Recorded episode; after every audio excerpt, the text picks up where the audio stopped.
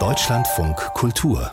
Kulturnachrichten in rund anderthalb Stunden geht es los. In Los Angeles beginnt die 95. Oscar-Verleihung. Kurz vor der Gala wurde bekannt, dass Lady Gaga nun doch das für einen Oscar nominierte Lied Hold My Hand aus dem Film Top Gun Maverick singen wird. Der Auftritt war bis zuletzt unsicher, weil Lady Gaga derzeit selbst an Dreharbeiten beteiligt ist. Damit werden nun alle fünf Lieder zu hören sein, die als bester Filmsong nominiert sind. Große Hoffnungen auf einen Oscar machen sich sich auch die Produzenten und das gesamte Team des deutschen Beitrags im Westen nichts Neues.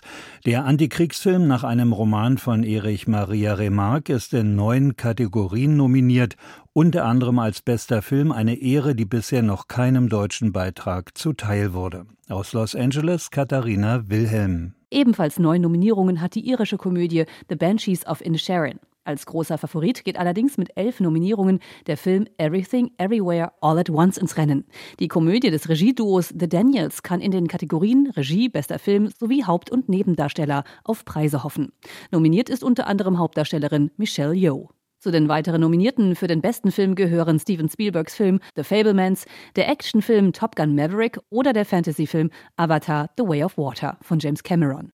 Die Zahl der Straftaten gegen Medienvertreter in Deutschland war 2022 so hoch wie noch nie zuvor. Das berichtet die Zeitung Die Welt und beruft sich dabei auf eine Antwort der Bundesregierung auf eine parlamentarische Anfrage der Linken. Demnach erfasste die Polizei im vergangenen Jahr 320 solcher Delikte. Neben Gewalt, Nötigung und Bedrohung hätten dazu auch Sachbeschädigung und Volksverhetzung gezählt. Laut Bundesregierung hat sich die Zahl der Straftaten gegen Medienvertreter in Deutschland innerhalb von vier Jahren mehr als verdreifacht. Der serbische Schriftsteller und Verfolgte des Tito-Regimes Dragoslav Mihailovic ist im Alter von 93 Jahren in Belgrad gestorben.